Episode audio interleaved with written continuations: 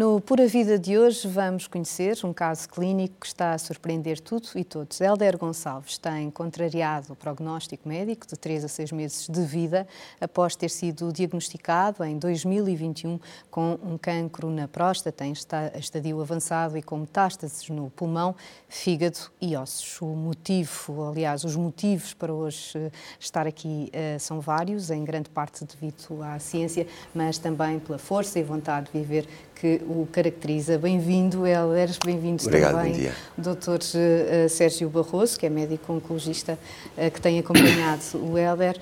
Helder, um, este tem sido um, um, tem sido um périplo de 2021 até aqui, um, assim, uma roda viva, um périplo fantástico. Sim, uma roda viva. Desde uh, o diagnóstico? Do diagnóstico, sim.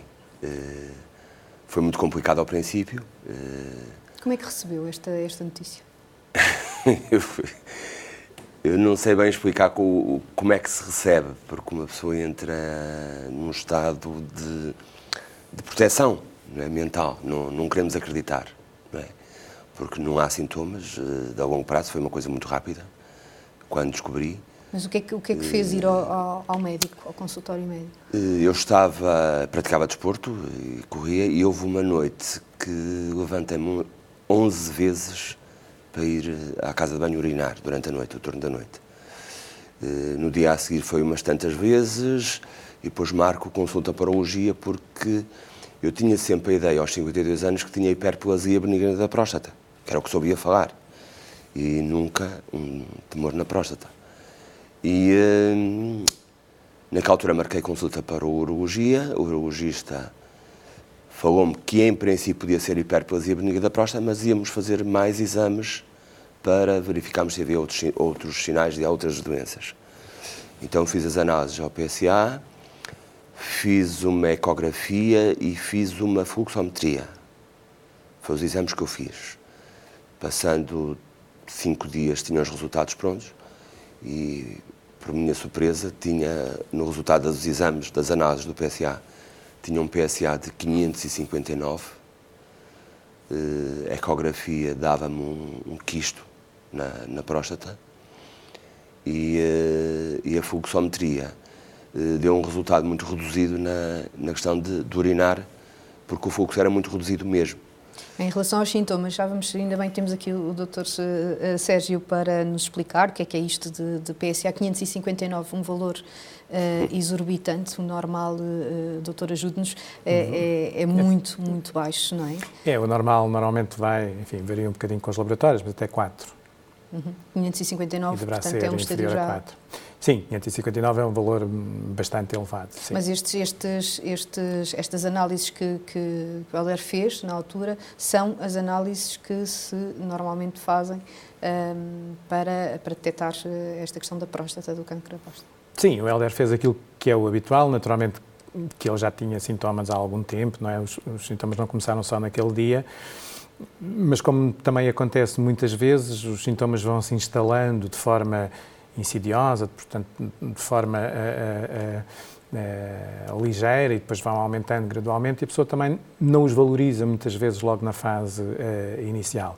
E um dos, dos, sintomas que é frequente é exatamente este que o Helder referiu, e é a mudança do padrão de urinar, ou seja, a pessoa que normalmente não acorda de noite para ir à casa de banho e depois começa a ter que ir à casa de banho durante a noite e, e passa a ir uma, uma vez, depois começa a ir vezes. duas vezes e depois no caso do Elder houve aqui mais uma complicação associada, provavelmente uma parte infecciosa na altura e, e, e o evoluir da situação que fez com que houvesse esta agudização e, e, ele tivesse que ir várias vezes à casa de banho e, portanto, não se sentia bem. E, nesse contexto, depois foi então à consulta de urologia, onde foi, onde foi hum, diagnosticada esta, esta alteração e depois foram pedidos um conjunto de exames que são aqueles que se pedem habitualmente para tentar perceber uh, o que é que se passa e qual é o, o, o diagnóstico. Uhum. Helder, esta, esta questão de, de, de ir de, destes sintomas que despertaram então um, ehm, esta ida a, ao consultório e, e, depois o que é que se seguiu? Ou seja, um, depois do resultado, recebeu a notícia e, e, dizia há pouco, é aquela questão da negação, não é? De início. Sim, da, não se quer acreditar. Não se quer acreditar. Mas depois de, disso tudo vou ao otorologista, portanto também ter uma segunda opinião para ver. E aí foi o choque mais, mais forte que tive. Portanto, os resultados confirmam-se. Uh, é pedida uma. O otorologista pede-me uma, uma biópsia prostática. Uh, e na biópsia prostática dá-me um adenocarcinoma uh, grau 4. já é um estadio muito mais elevado, não é grau 4. E depois daí confirmou-se o diagnóstico, portanto, que tinha cancro da próstata e os resultados ou o prognóstico não era muito favorável para. O que é que lhe disse o médico? O médico disse-me que eu estava com, com cancro da próstata avançado, uh, em que, em princípio, para me preparando, que o meu estado, uh, o meu tempo de vida não seria muito prolongado e que ia morrer com o cancro da próstata. Mas perguntou-lhe? não, disse-me diretamente, o médico. Disse-me diretamente. E quis saber, o Helder, quanto tempo de vida é que, que, tinha? Eu não queria saber porque eu não acreditava, não, não queria acreditar. Não é? Com 52 anos não se quer acreditar. E depois fiz vários exames também, confirmavam-se. E depois eh, houve uma altura que, que eu já estava a desistir de tudo. É? Quando se tem um prognóstico de, de um tempo de vida reduzido, eh, dado por um urologista, eh, começa-se a pensar que que a nossa vida está muito, está muito curta. É? Limitada, um prazo muito de validade. um prazo de validade muito limitado. Eu não quero acreditar, porque para mim o prazo de validade, é o que eu costumo dizer, é dos produtos, não é de um ser humano. O ser humano não tem prazo de validade. E, uh, e felizmente, depois de fazer alguns exames, uh, eu posso dizer que, que, foi o Dr. Sérgio que me encontrou. Uh, e telefona-me e vou à consulta ao Dr. Sérgio. Uhum e marcou uma consulta para uma terça-feira, não me lembro a data, lembro-me do dia que foi uma terça-feira. Eu muito, ia muito ansioso. E quando entrei no consultório do Dr. Sérgio, que é um oncologista, eh, disse, Dr. Sérgio, eh, quanto tempo é que eu tenho de vida? E o Dr. Sérgio disse-me duas palavras que, que, me fizeram mudar todo, toda a estratégia que eu tinha já programado para a minha vida, para um espaço curto de vida. Foi e estas palavras marcaram-me e marcam-me até hoje. Foi, dentro do meu gabinete não se fala de morte, dentro do meu gabinete fala-se de vida. Aquilo foram duas frases muito simples, mas que a mim, que me deram a força, e acho que é por essa força e também pela minha força, de estar aqui hoje e passar um ano e meio e hoje estar com um PSA controladíssimo e cheguei a ter um PSA de 5. Já lá vamos, Helder. doutor, doutor Sérgio, um, estas, estas palavras, eh, os, os, pacientes quando chegam ao seu gabinete com, com prognósticos estes, um, esta, vêm com este sentimento uh, pessimista e, e, é gratificante depois ouvir agora o Helder dizer isto da boca dele, ou seja, o doutor não quer falar em morte, quer falar em vida, vamos tratar. É isso é o papel do, do, do médico oncologista. Sim.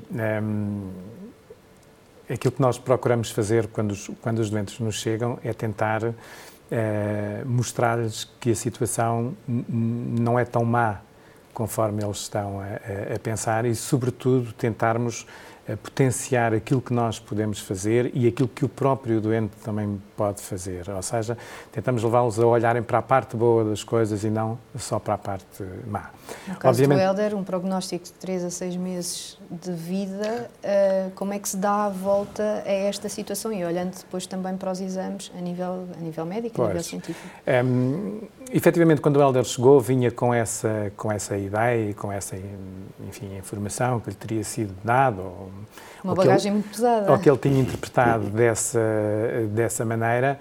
E, e isto tem a ver um pouco com a forma como as coisas também são postas, não é? É, é? é, olhar para o copo e ver se o copo está meio cheio ou se o copo está meio é, vazio, não é? Obviamente que nós temos, do ponto de vista científico, uma ideia do que é que se espera um doente com uma determinada situação que nos chega naquele, naquele momento, porque existem variados estudos que nos demonstram isto e aquilo. Mas depois, no caso individual, há uma grande variabilidade. E, sobretudo, é muito difícil nós dizermos que tem três meses, seis meses, nove meses, um ano.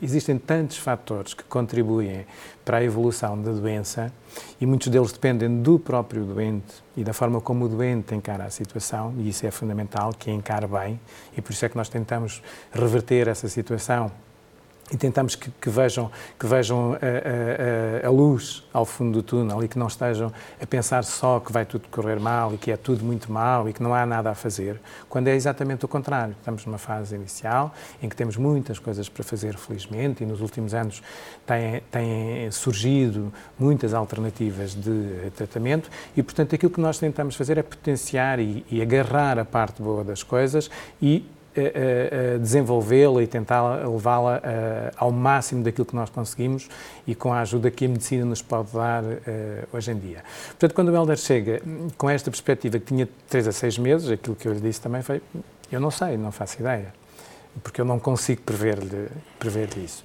Aquilo que eu sei, aquilo que eu posso fazer é que nós temos que mudar esse, esse, esse mindset, mudar essa ideia e uh, centrar-nos naquilo que é importante, que é a sua vida e aquilo que nós podemos fazer para melhorar a sua quantidade de vida e a sua qualidade de vida. E, portanto, nós temos múltiplas opções de tratamentos para fazer, é isso que vamos fazer e seguramente as coisas vão, vão correr bem e, portanto, vamos fazer da nossa parte médica e toda a equipa clínica que o vai assistir, médicos, enfermeiros, etc., todo o esforço nesse sentido e dar-lhe aquilo que existe de melhor para tratar a sua doença.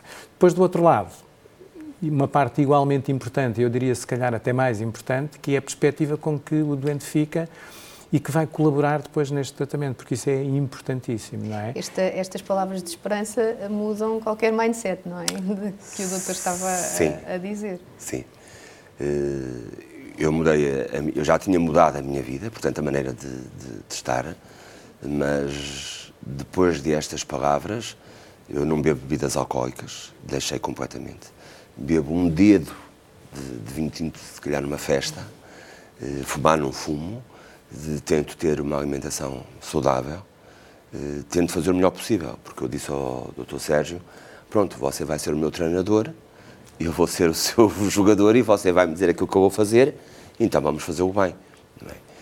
Porque também... Eh, Teve que fazer a sua parte? Fiz a minha parte. Nós não podemos estar à espera, e é o que eu digo muitas vezes às pessoas que me perguntam, ai, como é que estás, e não sei o quê. É assim, nós temos um papel muito importante eu acreditei na ciência, acreditei no Dr. Sérgio, eh, acreditei e acredito no Dr. Sérgio, atenção, e acredito na ciência, mas acredito muito em mim que tenho o caminho para fazê-lo também e temos que trabalhar em conjunto. O Helder eh, ia com uma visão muito pessimista, uh, o quadro também não era eh, o não mais era favorável, favorável é? mas estas palavras do, do Dr. Sérgio mudaram, mudaram o paradigma todo da minha vida. E foi isso que o fez Sim. também ser uh, um bocadinho, uh, tratar de si, ser mais, mais otimista, digamos assim, na, na eu fui sempre muito, Eu fui sempre uma pessoa muito alegre. Eu tentei sempre Mas não estava nessa altura? Nesse momento não estava. Acho que e precisava foi... deste, deste precisava boost, desse é? boost, é mesmo um boost. Eh, eu costumo dizer que tinha os meus amigos todos aos meus pés, ajudar-me mentalmente, vais conseguir, vais conseguir, mas precisava de uma escada, de uma corda para subir aquele muro. E aquelas duas frases foi a tal corda, foi a tal muro para eu erguer e levantar a cabeça e seguir em frente e, e como estou hoje, não é? Doutor, como é que se explica cientificamente isto? O tumor da próstata é bastante comum, não é? Eh, eh, surgindo em, dados europeus como o tumor mais frequente nos homens, não é? A par das senhoras, o, o cancro da mama.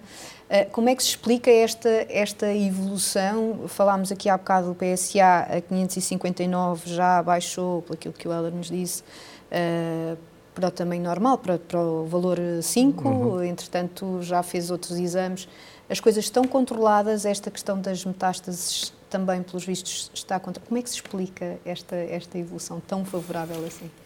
Sim, é, é, deixe-me só dizer uma outra coisa em relação àquilo que ela também tinha dito, que tem a ver com o facto de de eu lhe ter telefonado e, e de o ter chamado para a consulta.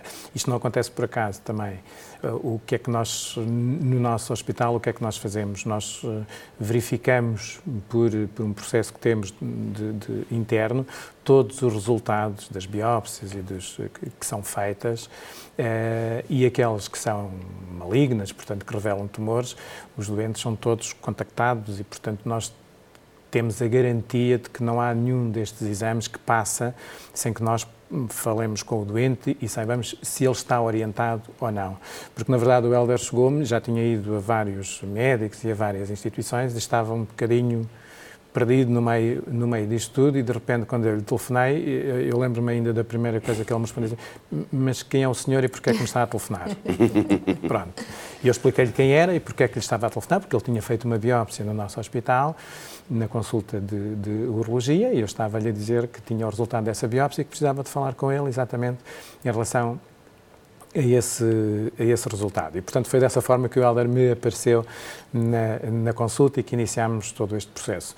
Na verdade, quando ele apareceu, hum, hum, tínhamos um diagnóstico de uma doença, um diagnóstico inicial de uma doença num estadio já bastante uh, avançado, tinha um PSA muito elevado, tinha a doença disseminada para vários órgãos e, portanto, era preciso começar a tratá-lo de forma uh, eficaz uh, muito, muito rapidamente. E, na verdade, isso também aconteceu. O Helder é testemunha disso, nós começámos a tratá-lo, se não me engano, no mesmo dia. No mesmo dia. Ou seja, ele já tinha alguns dia. exames que tinha feito nestas consultas, fizemos a análise disso, discutimos o caso também numa, numa reunião que nós temos multidisciplinar, em que participam vários médicos das diferentes especialidades. E que tipo de tratamento é que E nesse dia começámos mesmo a tratar uh, o Helder.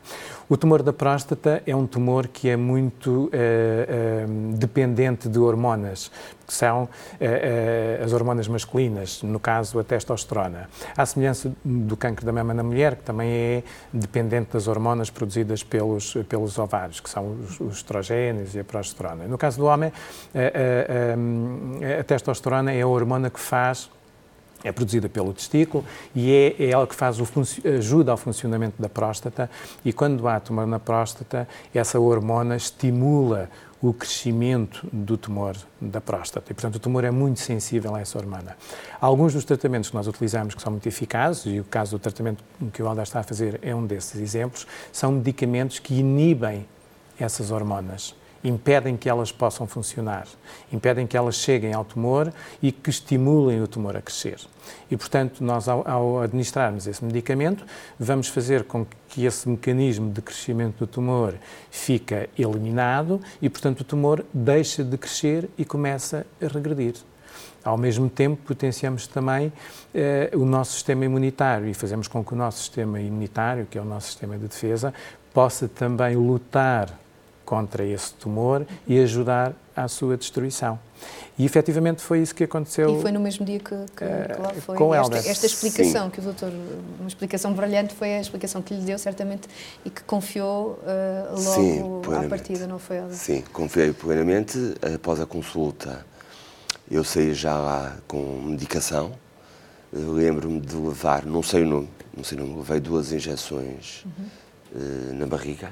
Uh, e saí de lá com um corticoide que, to, que tomo todos os dias de manhã, depois do pequeno almoço. Até hoje? Até hoje. E, e mais uma caixa de um tratamento e, que é como se fosse uma quimioterapia.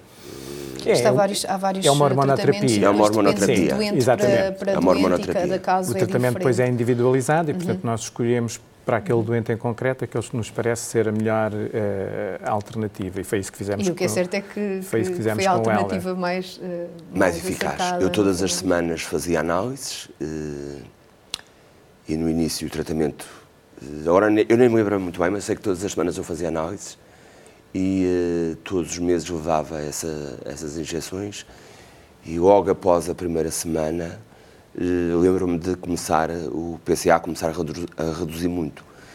O que é que achou uh, na altura? Cada vez tinha mais força, mais energia, mais vontade de, de estar a combater. Eu dizia para mim, uh, eu tive dois meses de baixa, depois pedi ao doutor para começar a trabalhar. E eu, naqueles dois meses de baixa, eu, eu sentava-me num banco e era ali num, num jardim, e esse banco era o meu confidente E eu dizia ao banco que eu tenho que fazer o meu próprio milagre também. É? E, uh, e as coisas estavam-se a notar. Eu fiquei com o número muito na cabeça, eu baixei de 559. Uh, acho que na primeira ou segunda semana eu já estava a 480. É? E isso então deu-me muito ânimo, o ânimo de conseguir e estar a reduzir o PSA constantemente. Todas as semanas eu tinha novidades de PSA a reduzir durante os primeiros dois, três meses. Eu fui à consulta todas as semanas e todas as semanas o uh, Dr. Sérgio dizia: já está aqui, já está ali, já está a 100, uh, já está a 70. Aqui há uma força, que eh, é uma energia que estamos a ter e eu sei que passando 4, 5 meses eu tinha um PSA de 5. E então aí tive a certeza que eu estava a fazer o meu, o meu milagre. É? E que estávamos a conseguir, a, a, a equipa, não é? eu, o Dr. Sérgio e a equipa de, de, Eu tenho que falar, eh, o Dr. Sérgio para mim é, é, o meu anjo da guarda, mas eu tenho que falar também que. E, e não, posso, não posso esquecer que a equipa de oncologia toda, eh, desde as enfermeiras, das auxiliares, das, das recepcionistas, eh, acho que nasceram para, para aquele serviço.